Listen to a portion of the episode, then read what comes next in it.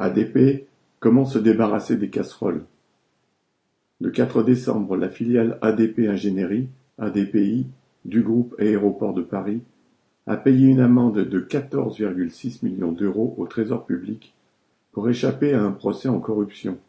Un fait d'actualité qui n'a rien d'étonnant et qui aussi en dit long sur le rôle de l'appareil d'État. Sarkozy, qui a été mis en examen pour des soupçons de financement occulte de sa campagne de 2007 par Kadhafi, n'est sans doute pas le seul à avoir bénéficié des largesses de l'homme au pouvoir en Libye à l'époque.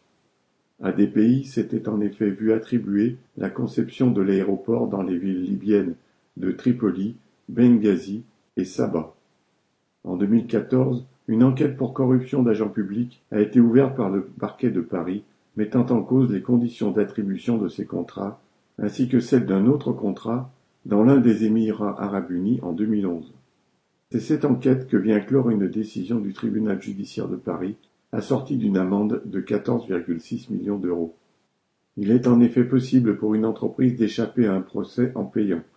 Cela s'appelle une convention judiciaire d'intérêt public entre guillemets, un dispositif légal mis en place sous Hollande.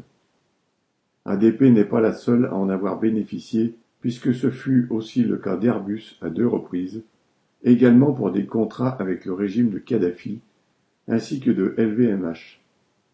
À l'annonce de la décision du tribunal judiciaire, le directeur général d'ADPI a pu d'autant plus exprimer son soulagement que le communiqué du procureur financier ne fournit aucune information concernant les délits mis au jour. Le groupe ADP s'est prévalu d'avoir mis en place un programme intitulé Éthique et compliance, entre guillemets, censé prouver qu'il est désormais exemplaire. Il s'agit de formations où l'entreprise explique qu'il ne faut pas accepter de cadeaux à ses salariés.